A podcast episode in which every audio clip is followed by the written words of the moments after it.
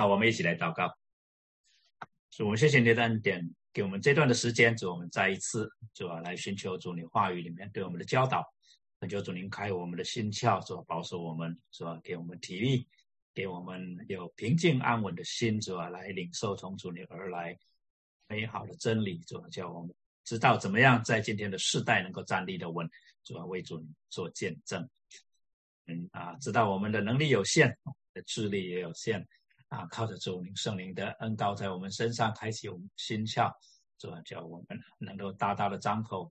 是的，主啊，我们这是渴渴慕主啊，你所赐的灵奶啊，尤其尤其在这幕后的世代，我们更需要从主你而来的智慧，面对这世界许多的变化，叫我们能够懂得分辨哪些是真理，哪些是谬误。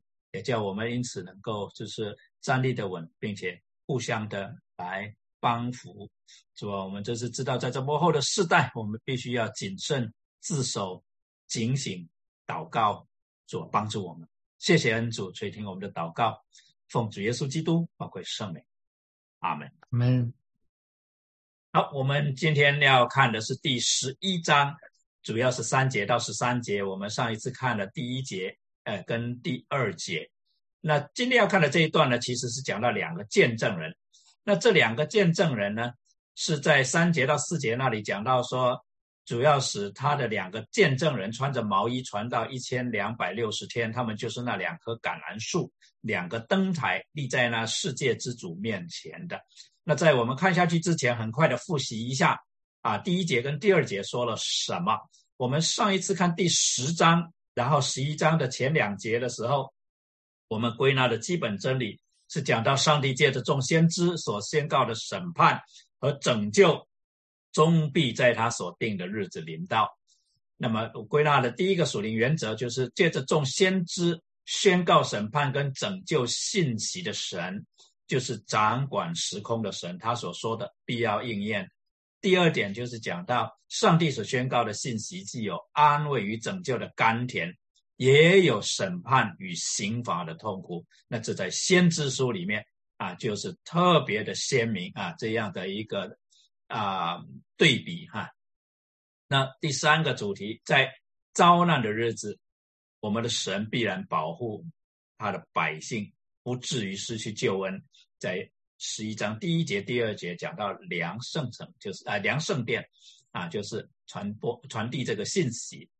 那很快的看一下，我们现在查到哪里了？我们现在看到第十一章，我们现在是在看第十五课之后呢，十二章、十三章、十四章，就十六课、十七课、十八课是第三个插曲。第三个插曲看完以后，我们七印七号七晚基本上。就 cover 啊一个段落了，就看完了。那接下去就看对巴比伦的审判，对兽的审判，对撒旦的审判，然后新天新地了。好，所以前面七印七号七晚主要是在讲灾难。那在这一段的时间呢，啊，约翰的描述，他那个镜头呢，一下是在天上，一下是在地上，好像是在天上的时候就是描述宝座前啊发生的事情。那描述一段时间之后，他就会描述那在地上同时发生些什么事情，啊，所以我们心里面啊有一个印象啊，他这样子一下镜头在天上，一下在地上，啊，他并不是在描述什么事情先发生，什么事情后发生，那这些事情同时在发生，只是他的描述一定是有一个次序，他没有办法啊同时讲啊这些事情的发生啊。好，那么前面第一节、第二节告诉我们说，有一根苇子啊，赐给啊这个约翰，哈，有一根苇赐给我，当做量度的杖，且有话说起来，将神的殿和祭坛，并在殿中礼拜的人都量一量，只是殿外的院子要留下，不用量，因为这是给了外邦人的，他们要践踏圣城四十二个月。啊，这是我们上一次查的，讲到啊，要啊保守神的百姓。好，接下来呢？今天要查的经文，讲到我要使我那两个见证人，穿着毛毛衣传到一千两百六十日，他们就是那两棵橄榄树，两个灯台立在世界之主面前的。若有人想要害他们，就有火从他们口中出来烧灭仇敌。凡想要害他们的，都必这样被杀。这二人有权柄，在他们传道的日子，叫天闭塞不下雨，又有权柄叫水变为血，并且能随时随地用各样的灾殃攻击世界。他们做完见证的时候，那从无底坑里上来的兽必与他们交战，并且得胜，把他们杀了。他们的尸首就倒在大城里的街上。这城按着灵力叫索多玛，又叫埃及，就是他们的主定十字架之处。从各民各族各方各国中，有人观看他们的尸首三天半，又不许把尸首放在坟墓里。住在地上的人就为他们欢喜快乐，互相馈送礼物。因这两位先知曾叫住在地上的人受痛。过了这三年半，有生气从神那里进入他们里面，他们就站起来，看见他们的人甚是害怕。两位先知听见有大声音从天上来，对他们说：“上到这里来。”他们就驾着云上了天。他们的仇敌也看见了。正在那时候，地大震动，城就倒塌了十分之一。因地震而死的有七千人，其余的都恐惧归荣耀给天上的神。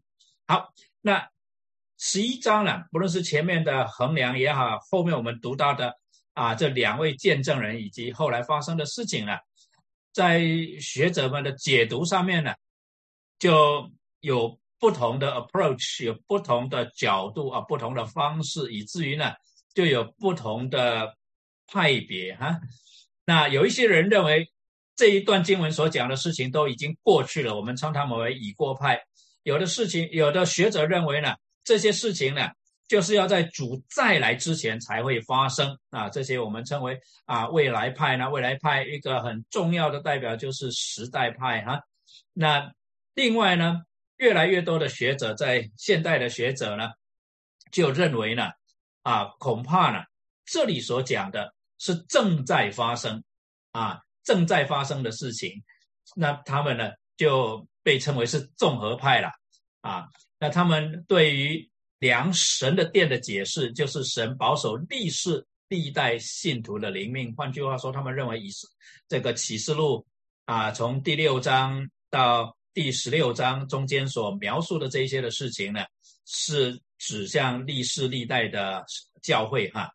那所以对于殿外的院子啊，圣城被践踏四十二个月，他们的解释就是历世历代信徒受逼迫，甚至性命受害四十二个月，象征整个教会时期啊。那在这上面还是有学者有啊不完，就是说即使在综合派里面呢啊，这也。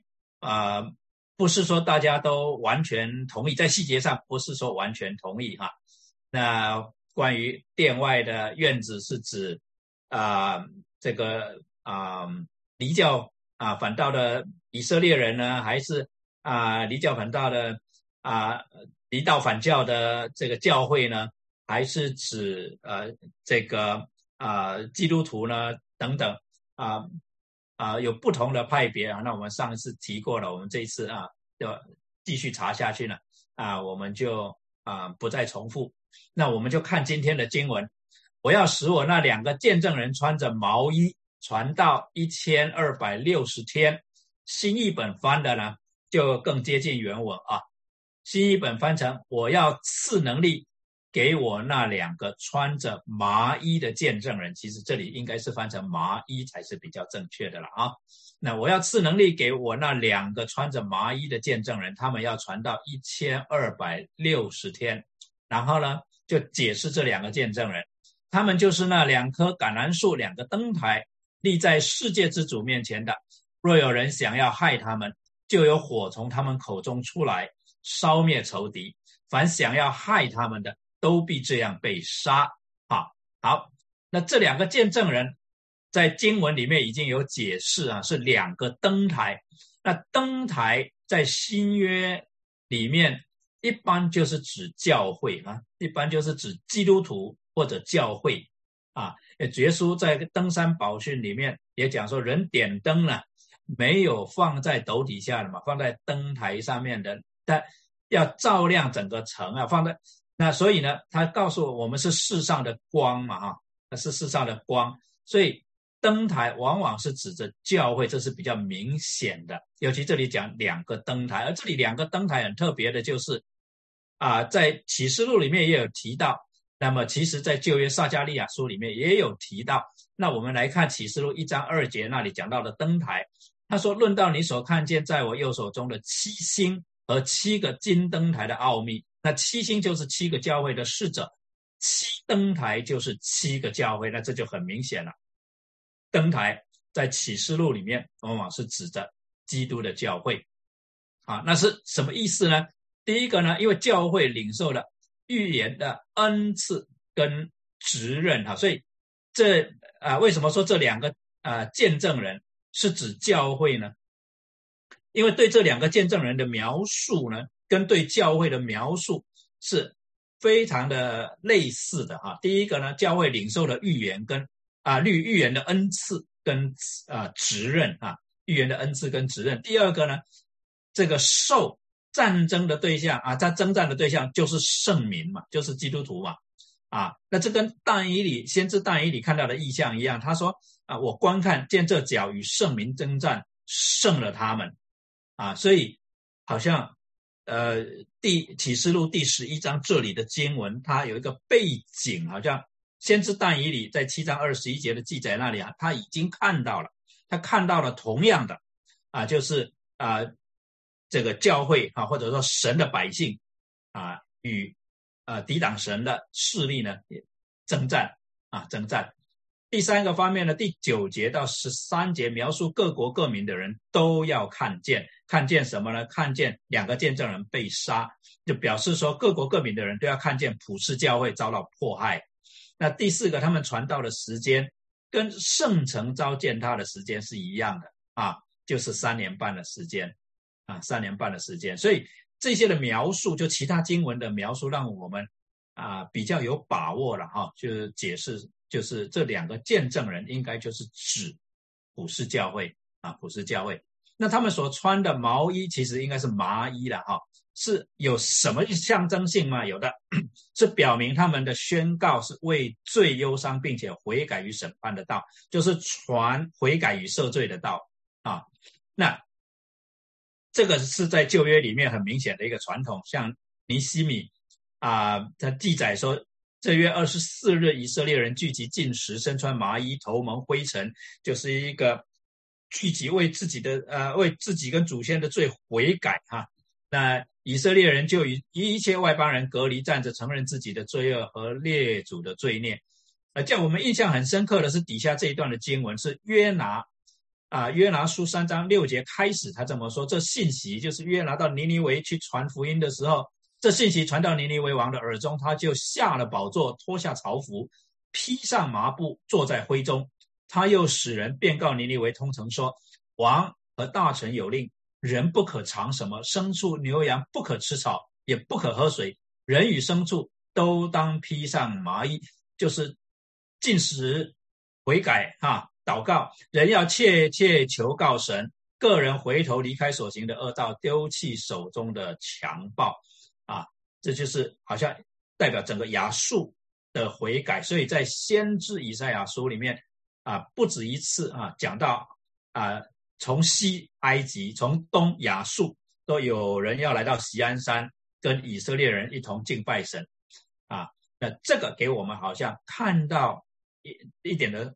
一点的啊迹象哈，就是就是在那个地方的人，他们也会悔改啊，也会悔改啊。那么在耶尔书里面讲到祭祀啊，你们当腰束麻布痛哭伺候祭坛的，你们要哀嚎侍奉我神的，你们要来披上麻布过夜啊。所以这披上麻布都是一种的来到神的面前，为自己啊这个。啊，也为自己、为为为为到呃国家民族一种的哀痛哈，一种的悔改哈。那启示录六章那里讲到揭开第六印的时候，我又看见地大震动，日头变黑像麻布，满月变红像雪，就把审判的那一种的气氛带出来了啊，就把审判的气氛带出来。好，那么这个两棵橄榄树呢，立在世界之主面前的。啊，是象征被圣灵充满的教会，为什么这么说？因为在撒加利亚啊，旧约的背景，在撒加利亚书里面说，他问我说：“你看见了什么？”我说：“我看见了一个纯金的灯台，顶上有灯盏，灯台上有七盏灯，每一盏有七个管子。那你灯台，我们刚才讲过，是象征教会啊，啊，象征末世的教会，就是说耶稣来了以后所设立的教会。那他接下来进一步的说。”旁边有两棵橄榄树，一棵在灯盏的右边，一棵在灯盏的左边。那这个橄榄树是做什么的呢？那橄榄树橄榄油流到灯盏里面啊，橄榄油流到灯盏里面。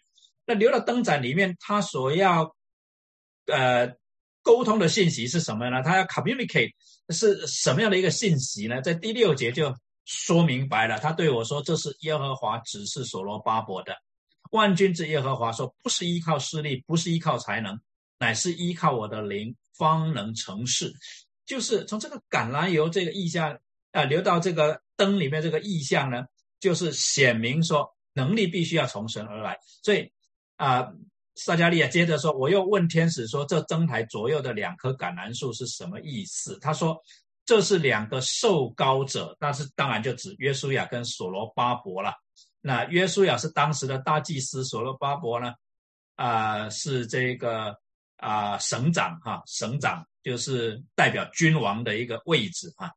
那站在普天下主的旁边，就是受高者要领受能力，都要从主而来，不是靠血气啊，不是靠血气。好，启示录四章五节那里再一次讲到啊，有闪电声音、雷轰从宝座中发出，又有七盏火灯在宝座前点着。这七灯就是神的七灵，所以一定是从神而来的能力。所以呢，那这个两个灯台哈，两棵橄榄树，这告诉我们说，这两个见证人的能力是从圣灵而来的。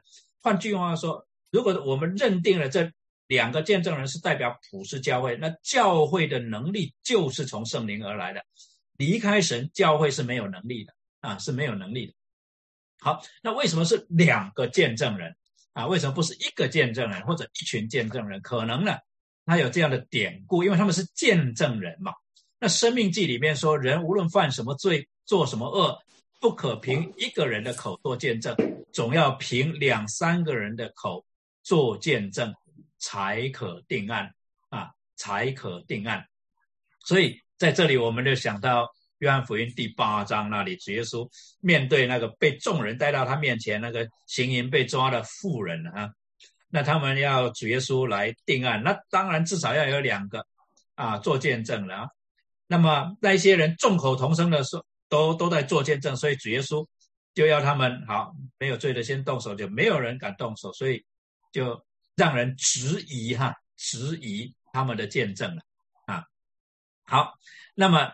路加福音第十章第一节讲到，这是以后主又设立七十个人，差遣他们两个两个的，在他前面往自己所要到的各城各地方去。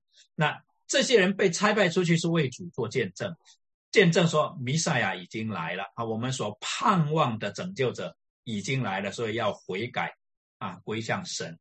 那在主的这一种啊的这种。计划里面是两个两个的，所以一方面见证人呢需要有两三个人，那么主做法呢，他就是裁派他的门徒是两个两个出去，所以可能是因为这样的原因，所以在这里约翰所看到的意象是两个见证人来代表普世的教会。那对于这个时候的教会有些什么描述呢？第五节说，若有人想要害他们，就有火从他们口中出来，烧灭仇敌。凡想要害他们的，都必这样被杀。这二人有权柄，在他们传道的日子，叫天闭塞不下不下雨，怎么变成不上雨？不下雨，又有权柄，叫水变成血，并且能随时随地用各样的灾殃攻击世界。啊，那在这里我们读到这两节的背景啊。有火从他们的口中出来，他们又有权柄叫天闭塞不下，又有权柄叫水变成血等等。明显的是指以利亚跟摩西，因为这些的描述在旧约里面呢，就是用在以利亚身上跟摩西的身上。譬如说，有火从他们口中出来，烧灭仇敌。我们读列王记下第一章的时候，就读到以利亚回答说：“我若是神人，愿火从天上降下来，烧灭你和你那五十人。”于是有火从天上降下来，烧灭五十夫长和他那五十人。啊，我们知道那个时候亚哈差人要来抓这个啊以利亚，但是神就保护以利亚，所以以利亚回答他们，天上啊就有能力降下来，或者就有火降下来把他们烧灭。第二个呢，叫天闭塞不下雨呢，也是在以利亚的身上啊。激烈寄居的提斯比人以利亚对亚哈说：“我指着所侍奉永生耶和华以色列的神。”启示这几年，我若不祷告，必不降露，不下雨，啊，那么那叫至于说叫水变成血，并且能随时随地 用各样的灾殃攻击世界，是指谁呢？在出埃及记，约耶和华小玉摩西说：“你对亚伦说，把你的杖伸在埃及所有的水以上，就是在他们的江河、池塘以上。”叫水都变成血，在埃及遍地，无论在木器中、石器中，都必有血。啊，这也是摩西所行的神迹。啊，继续的，他说：“耶和华小玉摩西说，你对亚伦说啊，等等，哎，这个又重复了一次。好，那么在这里我们看到，神借着旧约先知宣告神的审判。”跟悔改赦罪的恩典，不论是摩西也好，以利亚也好，他们啊众先知也好啊，他们宣告神的审判跟悔改赦罪的恩典，所以神也借着教会来宣告神审判跟悔改赦罪的恩典，这是同样的执事啊，同样的 ministry，同样的执事。那如果两个见证人，是预表历世历代被圣灵充满、为主发光的教会传悔改与赦罪的道。那么第五节、第六节里面所描述的，不论是叫火从天上降下来也好，变水为血也好，叫天不下雨也好，这第五节、第六节所描述的，可能是表彰教会什么能力跟权柄呢？是啊，怎么来看呢？啊，那我们先来看看啊这些背景。刚才我们读过这段经文，以利亚说：“我若不祷告，必不降露，不下雨。”那么在雅各书里面呢，啊雅各也有讲到这一件事情啊，这没关系。他说：“我的弟兄们，你们中间若有失迷真道的，有人使他回转，这人该知道叫一个罪人从迷路上。”转回便是救一个灵魂不死，并且遮盖许多的罪角。那教会的权柄能够叫人得救啊。那么在主耶稣对啊彼得所说的话，关于教会的权柄的，这里就看得更清楚。我要把天国的钥匙给你，把你在地上所捆绑或者所禁止的，在天上也要捆绑；凡你在地上所释放或者允许的，在天上也要释放啊。好，所以我们在地上禁止的。在天上也要禁止，我们在地上允许的，在天上也要允许，这是神给教会的权柄。那关于有火从他们口中出来烧灭仇敌，是象征教会什么能力呢？先知讲到说，所以耶和华万军之神如此说，所以因为百姓说这话，我必使我的话在你口中为火，使他们为柴，这火便将他们烧灭。啊，那这个是很难理解，是不是？我们再看一节一段的经文，先知以赛亚说，弥赛亚来的时候，他要以公义审判贫穷人，以正直判断世上的谦卑人，以口中的杖击打世界，以嘴里的气杀戮恶人。他使我的口如快刀，将我藏在他手印之下，又使我成为磨亮的剑，将我藏在他剑带之中。从这两段经文。或许我们可以揣摩，就是火呢，往往在希伯来传统里面有两个主要的意思，一个就是熬炼，熬炼，所以金金要经过火的熬炼啊，才会成为啊，才会成为金金呢啊。第二个呢是审判啊。那两个当然是有关系的哈，这熬炼跟审判是有关系嘛，因为审判就好像把杂质都给去掉了，不真的都烧掉了嘛，不属神的都烧掉了嘛，啊，所以有火从我们口中出来，我想呢，比较合理的解释，恐怕是指着我们所传讲的真道、真理有一个审判的能力，虽然。最后的审判在神的手里，但是教会所传的这些的真道呢，成为一个审判的标准，就好像在诺亚的时代，诺亚去传福音，去传福音，所以审判的时候，那些人没有办法为自己辩护，说我不知道审判要来啊，啊，我不知道我这样是得罪神的啊，等等。那所以教会呢传的真理啊，就好像火一样。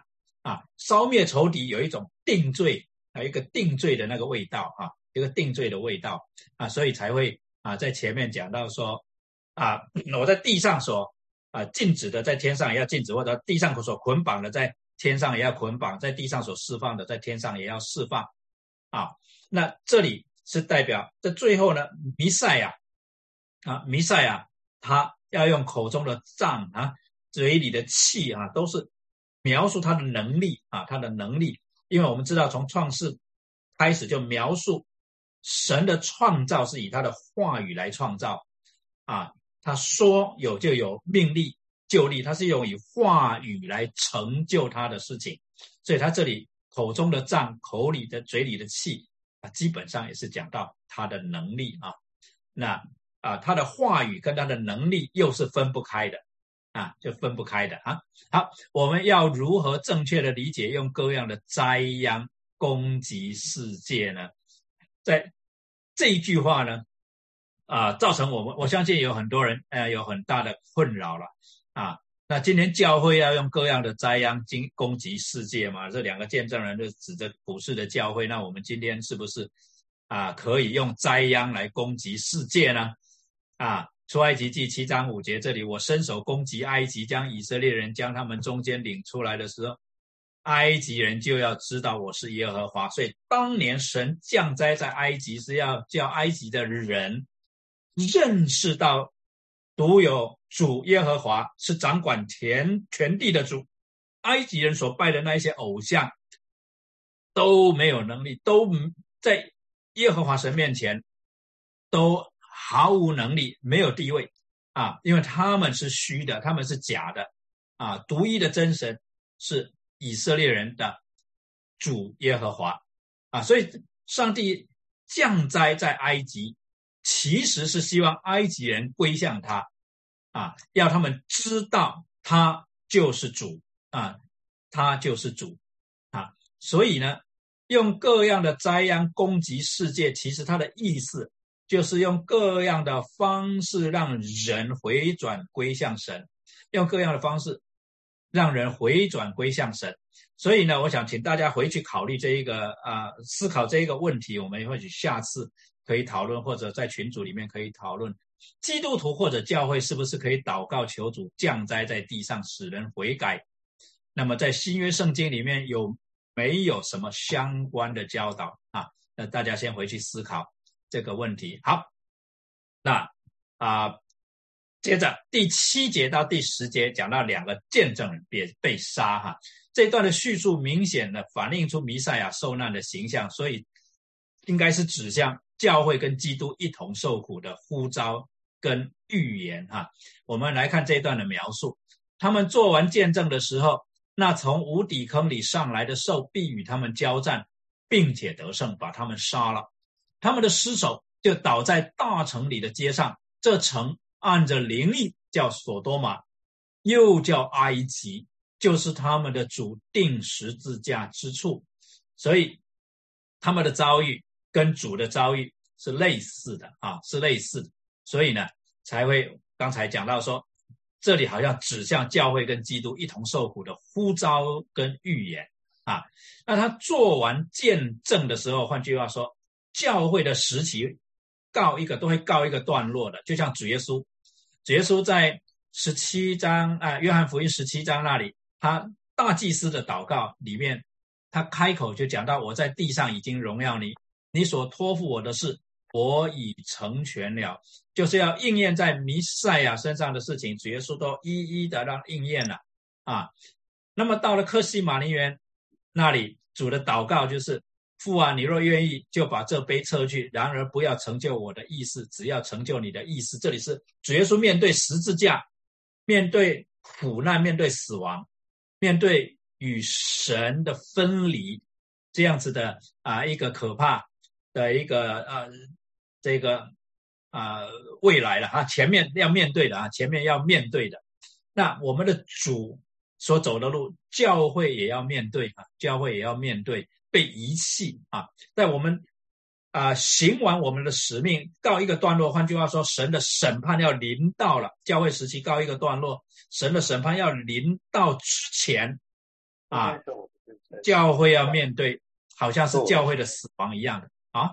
好，那这个成了，在圣经里面其他的地方啊出来了几次嘛啊，在创世纪里面，啊，起初神创造天地，是就这样成了。这里的成了意思其实就是 finished，complete 啊，it is complete。哦，那约翰福音呢？啊，七章。啊，在十九章三十节那里，主耶稣尝了那树，就说成了，it is done 哈，it is completed 是类似的啊，便低下头将灵魂交付神了。在启示录十六章那里也讲到，有大声音从殿中的宝座上出来说成了，it is complete，it is all done 啊。做宝座的说，看呐，我将一切都更新了。他要对我说，都成了，也是啊。这里是在讲一个完全一个一个一个一个 complete，所以说教会的使命完全的时候，换句话说，神指着教会要成就的事情都成就了，不是说哦，我我我该做的事情我做完了，就是教会啊已经任务完成，不是，是教会在地上已经成就了神指着教会啊所要成就的一切事情，教会在神的整个救赎计划里面。所要成就的事情都成就了，告一个段落的时候，啊，那接着就会发生什么事情呢？无底坑里面上来一只兽，就把教会给灭了。啊，在这之前，约翰没有提到过兽。这这里之前，约翰啊也没有解释从无底坑里上来的兽是什么，所以可能是当时的人都知道的一个与基督徒敌对的。当然了，有人啊比较认为说。呃，启示录是在六零年代写的，就认为这是指尼禄王。那有的人是觉得说是后来的，啊，后来的那个该萨，啊，呀，一下想不起来他的名字啊。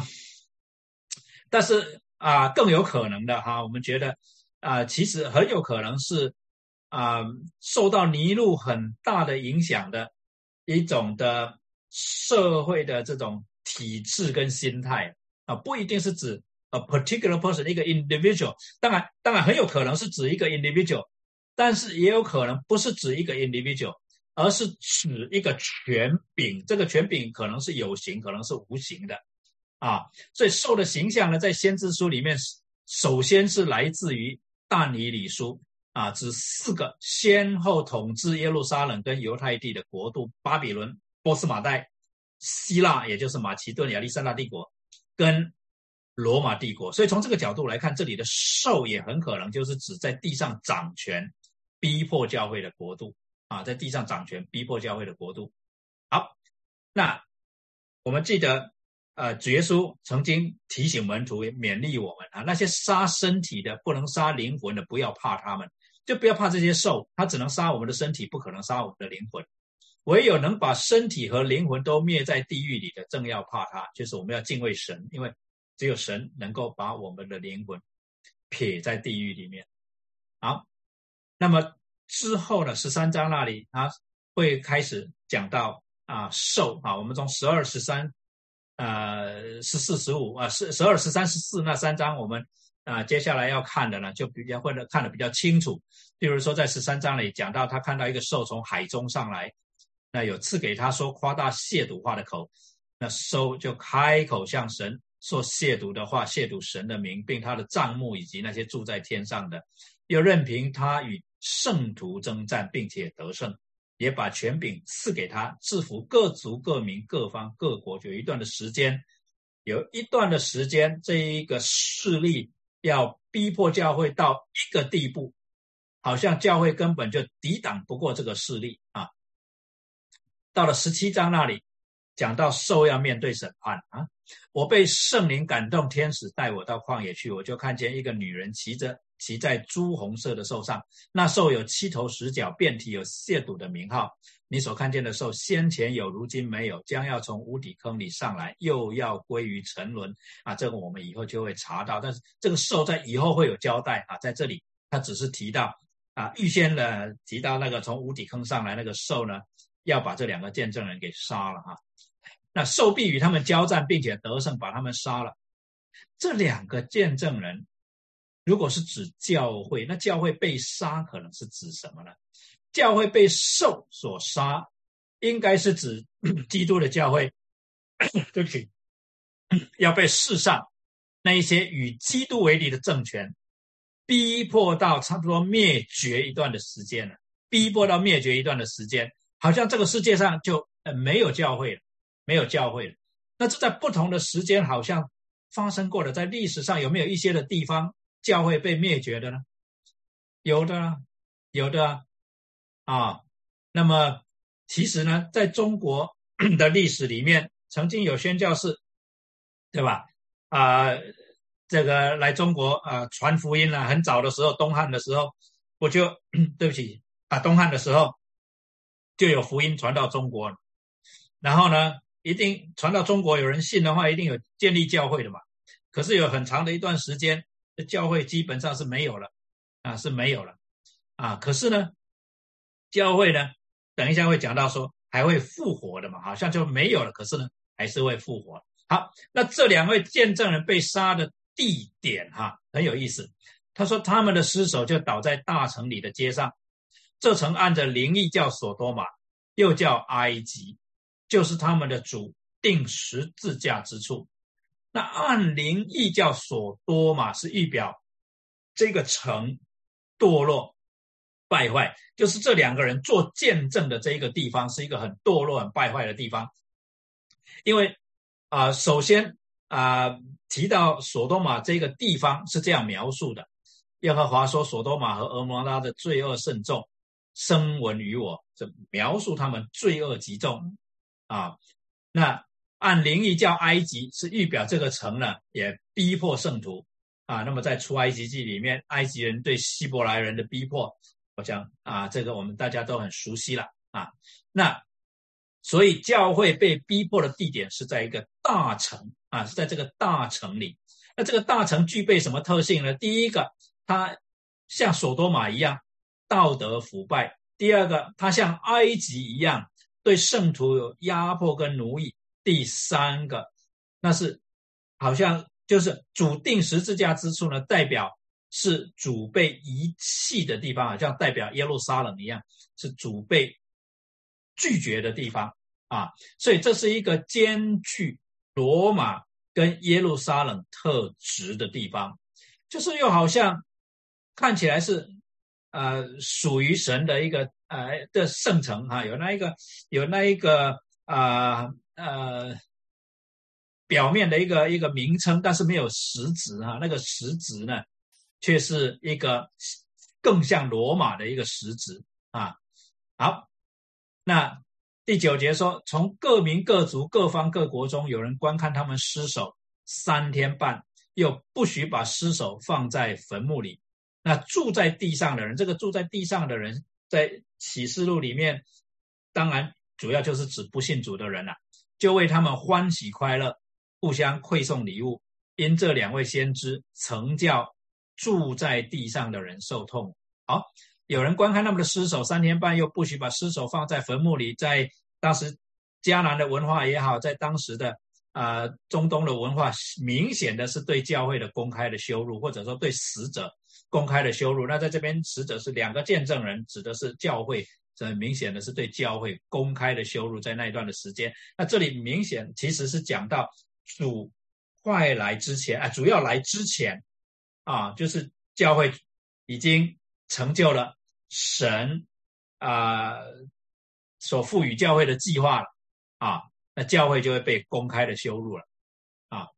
好，那么在诗篇里面讲到圣殿，讲到耶路撒冷成为荒堆，讲到这个圣徒把你的仆人的尸首交与天空的飞鸟为食，把你圣明的肉交与地上的野兽，就是讲到有一个时候呢，圣民。要被糟蹋、被蹂躏、被杀啊，被羞辱啊，会有那样子的一段的时间啊。那前面又讲到教会做什么事，可能叫住在地上的人受痛苦呢？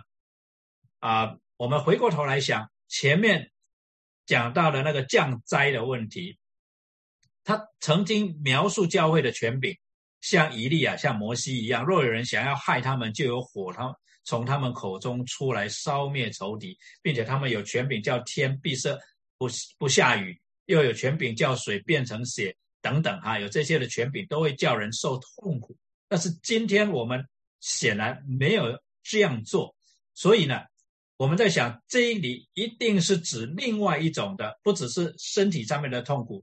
我想在这里多半是讲到在灵里面的挣扎啊，在灵里面的挣扎就是。啊，教会所传的福音，就像五旬节那一天，彼得的圣殿里面，他讲了那一篇道以后，当场的人就觉得扎心，就觉得扎心啊。那人的痛苦就在于里面肉体跟情欲呢男主人啊，脱离啊这这个肉体跟情欲的控制呢，那去归向神啊。那这个是一种的理解啊，是一个角度的理解，大概。不是指这个肉体的一个受苦啊。那最后讲到两个见证人的复活升天，我们相信这个描述呢，使我们啊理解到他们的升天呢，就是审判的开始啊。这两个见证人教会的复活升天，其实啊就有有可能了，就是被提了，被提了啊，被提了，然后就要开始审判了，就是好像我们在空中迎接主耶稣。迎接主耶稣的时候，之后就要审判了啊！好，所以十一节、十二节这么描述：过了这三天半，有生气从神那里进入他们里面，他们就站起来，看见他们的人甚是害怕。两位先知听见有大声音从天上来，从天上来对他们说：“上到这里来。”他们就驾着云上了天，他们复活了，然后就上了天啊，上了天。他们的仇敌也看见了。正在那时候，地大震动，城就倒塌了十分之一。因地震而死的有七千人，其余的都恐惧归荣耀与天上的神。好，那么在这里啊啊，我们回想到主耶稣啊，在受难之前对门徒们所讲的以后要发生的事情，以及对他们的勉励，所以。在最后呢，晚餐最后晚餐之后，去克西马尼园之前，主耶稣对门徒说：“啊，再等不多时，你们还要再见我啊！”我说：“等不多时，你们就不得见我；再等不多时，你们还要见我。我实实在在的告诉你们，你们将要痛苦哀嚎，世人倒要喜乐；你们将要忧愁，然后你们的忧愁要变为喜乐。妇人生产的时候就忧愁，因为她的时候到了；既生了孩子，就不再纪念那苦楚，因为欢喜世上生了一个人。”讲到。有一个新的创造哈，讲到新的创造，可是，在新的创造之前，旧的创造面对审判要毁灭的时候呢，人的心啊，就是属神的人心里面是非常的啊忧愁哈，但是啊，地上的人呢，反而是很喜乐，是一段可以说是很讽刺的一种的现象。但是在先知书里面，尤其先知以赛亚书里面，多次描述到这样的一个情况，就是啊，心里刚硬的。不将荣耀，就是说啊，不认识主的人心里非常的刚硬，在要面对审判之前，还是非常的骄傲，还是只是啊贪图享受，还是奢华厌乐，一点悔改的心都没有，认为人一定有办法解决所有的问题，所以不愿意依靠主，不愿意悔改啊。那么在那一段的时间，其实信徒也是特别的苦的时候，因为一方面，因为。在那个灾难里面啊，圣徒与当时那一些人一同受苦。可是灾难一旦结束，审判要降临的时候，人就要被提啊，就要就要呃，就刚才经文里面所讲，你们上到这里来哈，你们上到这里来。那么在二十章那里，启示录的二十章那里呢，进一步讲到啊复活以后要发生的事情啊，他讲到说，我又看见几个宝座，也有坐在上面的，并有审判的权柄赐给他们。我又看见那一些因为给耶稣做见证，并为神知道被斩者的灵魂。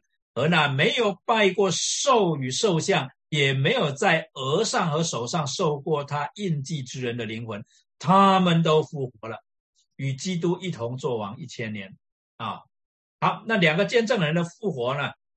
啊，就是好像很明显的哈，这种的描述是一个新的创造。我刚刚讲到啊，这一个富人生产就很强烈的一个创造的一个语气了嘛，哈，好。那所以尼格底姆才会问怎么样进入母腹嘛？啊，那主要是在告诉他说，新的创造跟原来第一次的创造呢是不一样的次序啊，不一样的方式，不一样的次序了。啊，好，那么回到创世纪二章七节这里，耶和华用呃耶和华神用地上的尘土造人，将生气吹在他鼻孔里，他就成了有灵的活人，名叫亚当。第一次的创造的时候，一个人被造的时候是这样子的啊。那么亚当夏娃之后，人在被造就不是这样子的，就是从亚当夏娃出来了啊。那他们的复活呢？两个见证人的复活显明显的哈，明显的象征着神所应许的拯救，就是新的创造。那大家可以看以西结书三十七章哭复生那个意象，讲到那个气哈，那个气吹入盔骨里面，人就活起来了哈，人就活起来，那个是一个。创创造的一个预表啊，是一个预表啊，在这里第二节呢说，他使我从骸骨的四围经过，谁知在平原的骸骨甚多，而且极其枯干。然后第三节说，他对我说：“人子啊，这些骸骨能复活吗？”啊，那第五节、第六节这么说，主要华对这些骸骨如此说：“我必使气息进入你们里面，你们就要活了；我必给你们。”加上筋，使你们长肉；又将皮遮蔽你们，使气息进入你们里面，你们就要复活了。你们便知道我是耶和华。然后接着这些事情就发生了。第十节这里说：“于是我遵命说预言，气息就进入骸骨，骸骨便活了，并且站起来，成为极大的军队。”主对我说：“人子啊，这些骸骨就是以色列全家。他们说，我们的骨头枯干了，我们的指望失去了，我们灭绝尽尽了。所以呢，在先知以西结这，我们知道先知以西结的背景，就是以色列人被巴比伦啊要掳到巴比伦去了，被尼布甲尼撒啊那个掳到巴比伦去了，那都得要离开圣城，圣城圣殿整个被毁了，所以就好像绝望了，绝望了。”但是神却借着先知以西结告诉以色列民说，有一天他要让气息，好像他要就好像气息进入枯骨一样啊，他的百姓还会再兴起来啊，还会再兴起来。好，到那个时候会发生什么事呢？看到人都害怕。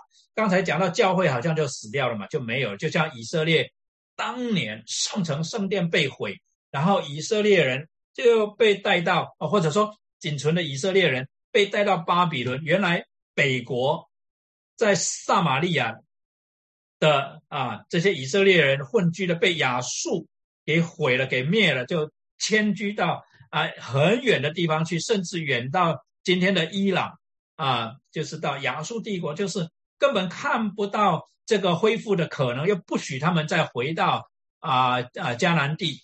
那后来的巴比伦又做了这么一件事情。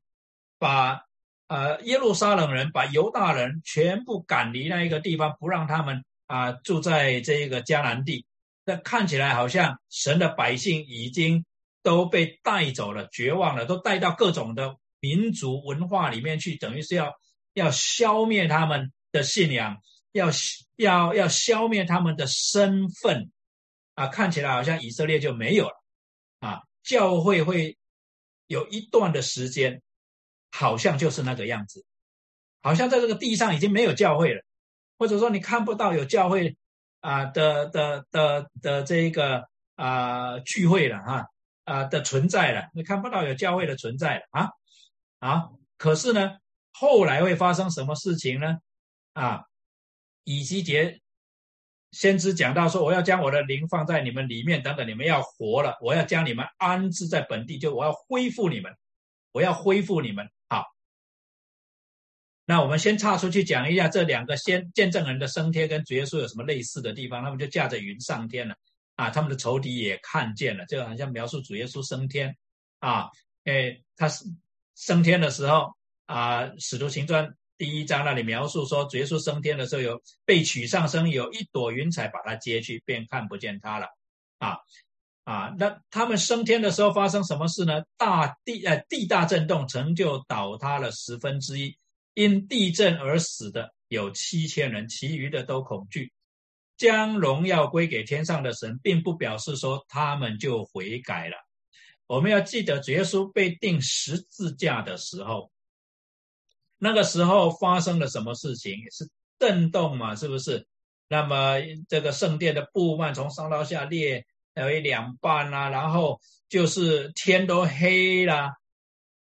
但是人并没有因此就相信，就归向神。这里所描述的就是说，他因为恐惧呢，就承认啊，这神啊很厉害。啊，承认啊，这个神很特别，但是里面那个心并没有悔改啊，并没有悔改。我们要了解到，就像主耶稣被钉十字架那个时候的犹太人啊，他们是什么时候悔改？是听了彼得正道以后才有悔改，并没有因着这件事情的发生，让他们想到主耶稣先前，尤其是在耶路撒冷所讲的那一些道而悔改。没有，那些人没有啊。好。那这里讲到啊，地大震动啊，地大震动常常是神啊，让人的心呐，就是 shaken 哈，shaken 摇很起很大的震撼，而能够注视在他身上的一个作为，所以常常是他降灾的时候的一个表述哈，降灾的一个表述。那两位见证人的复活升天和神降的灾带来什么结果呢？那么归荣耀给神啊！刚才我解释过了。好，那插曲二啊，从第十章到第十一章这两章插在第六号跟第七号之间有什么特别的意义呢？其实呢，在这里讲到这些事情的发生，就像当年这个啊，以色列遭亚述的攻打，犹大遭巴比伦的巴比伦的攻打。一样的都是神要人悔改，知道说他是掌管时空的神，知道他是掌管时空的神。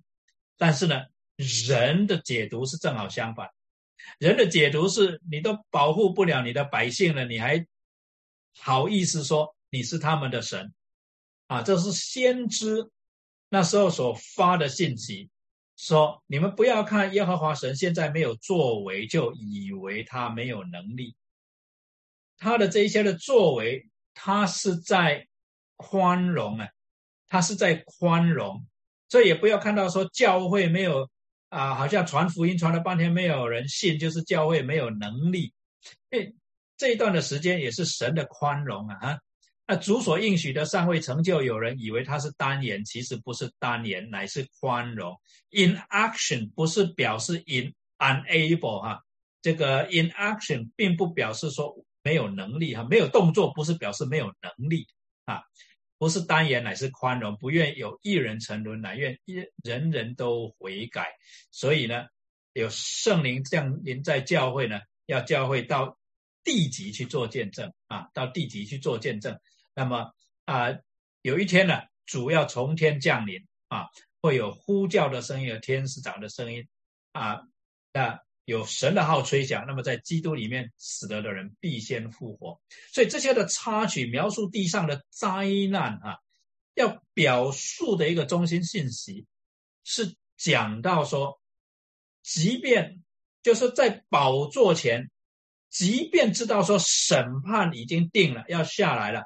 神的心还是希望众人能够得救啊，万人能够得救，所以在地上哈，就还是降灾，我有借着这些的灾，希望借这些这些的灾，让人的心醒悟过来，说人没有办法掌握的事情太多了，人没有办法掌握我们居住的环境、居住的条件，我们的呃生命啊，我们的作为、我们的气息，都在乎神啊，这些的灾难所要的带出来的信息是这样，所以呢。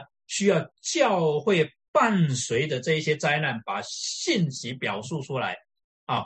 神不只是降灾，神在降灾的同时，他宣告信息啊，让人明白这些的灾难为什么会产生啊！所以，不论是摩西那个时候也好，还是先知以赛亚、以西结、耶利米、但以的世代，都尤其是先知以赛亚。啊，以利亚、以赛亚啊，这一个啊，众先知啊，都是要告诉老百姓，为什么这些的灾难会降临？不是因为上帝没有能力，而是因为他希望人从这些的遭遇里面醒悟过来，说人没有可能搞定一切啊，所以人也没有可能救赎自己。就是要人能够明白过来，唯一能够救赎的，唯有创造天地的神。因为真正的救赎，不是叫我们避免灾难而已，真正的救赎是叫我们胜过死亡啊！真正的救赎不是胜过灾难，真正的救赎是胜过死亡。所以地上没有一个人。啊，没有一个假神能够成就这件事情，唯有神能够成就这件事情。这是从出埃及一直到现在，从摩西到历代的先知，到历代的圣徒，到现在的教会所啊要做的一件事情，就是在灾难的同时。把这个信息传出去啊，传出去。所以回到刚才的一个问题，就是说，所以教会今天要祷告，让上帝降灾下来吗？我想降灾下来是神已经定的旨意，在启示录里面已经讲这么清楚了嘛。七号啊，七印、七号、七晚，还有个七雷，都是讲到灾难要降下来嘛。啊，那。所以并不是表示说啊，我们大家在祷告会的时候呢，求神让饥荒降临，然后让地震降临啊，不是这些本来就要降临，本来在神的旨意里面就要发生了啊。那我们要祷告的是什么呢？我们要祷告的是，我们有能力，我们有智慧，把信息传出去，就是这一些的灾难跟我们有什么关系？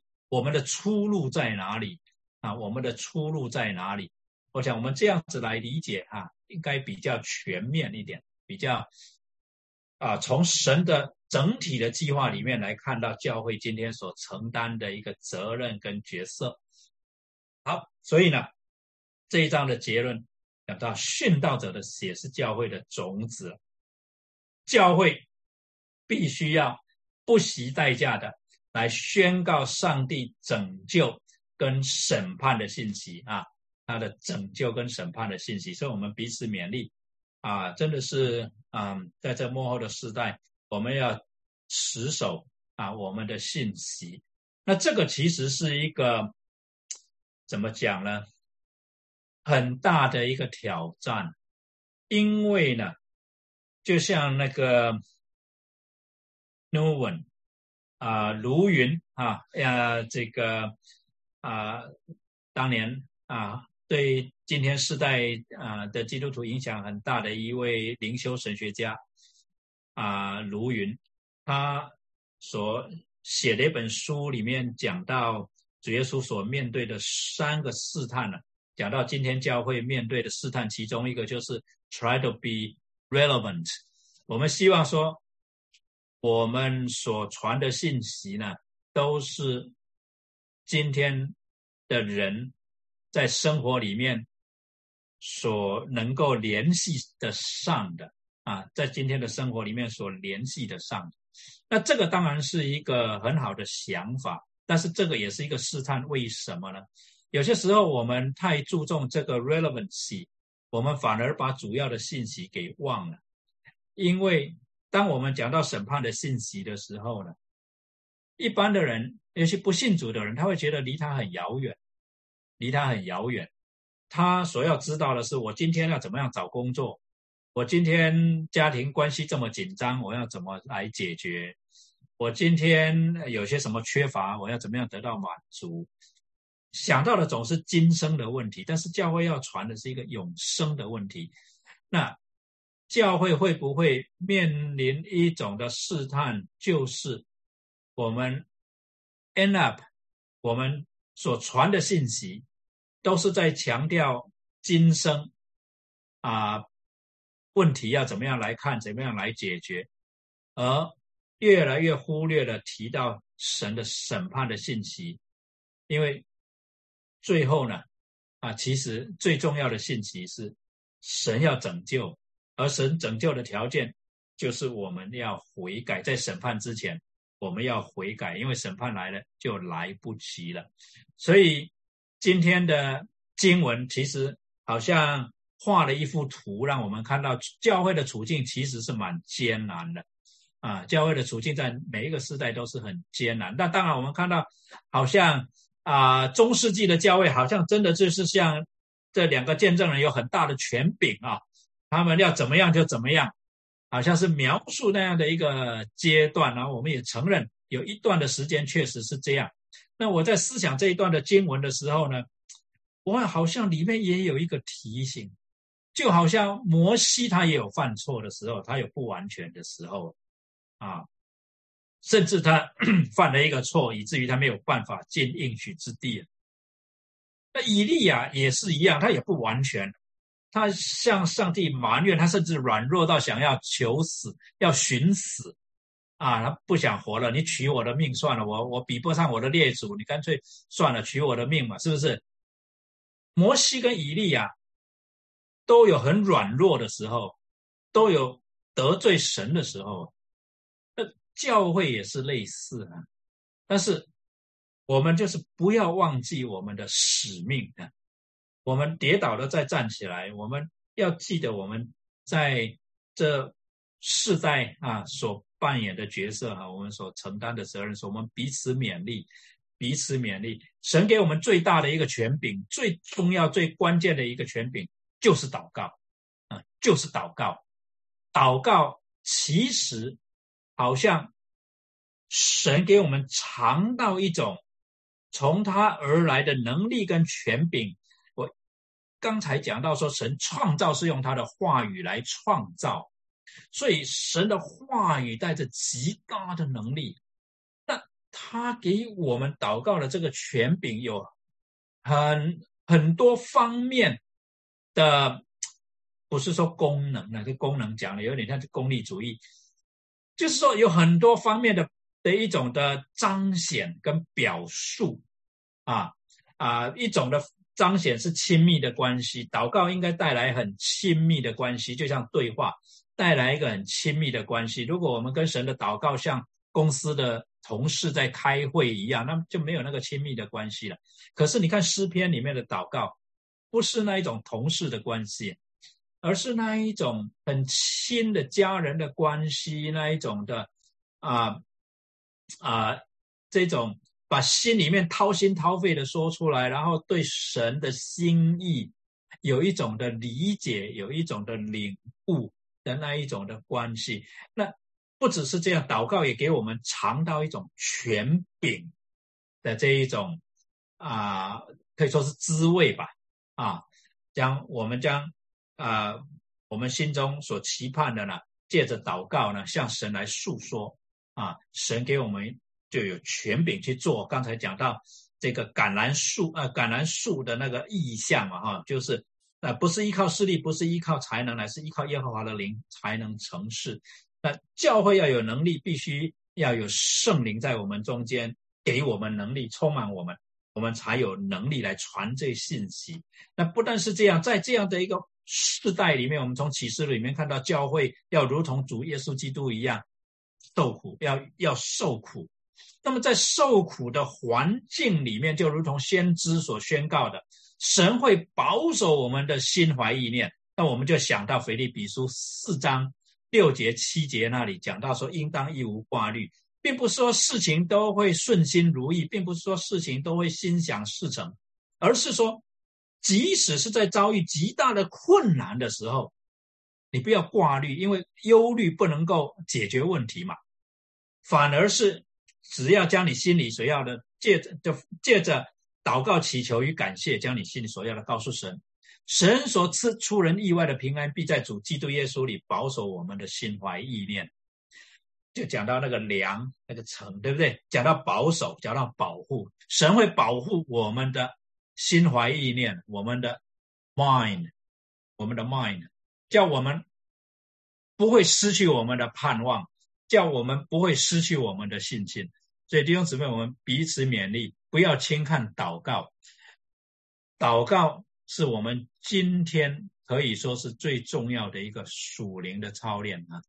我们一定要啊很认真的来啊运用这样的一个权柄啊，操练这样的一个特权啊，因为这是在幕后的世代我们绝对必要的一个装备。好，今天就到这里告一个段落。不知道啊，大家有没有什么问题可以提出来讨论或者分享的？有没有？啊，我先把这个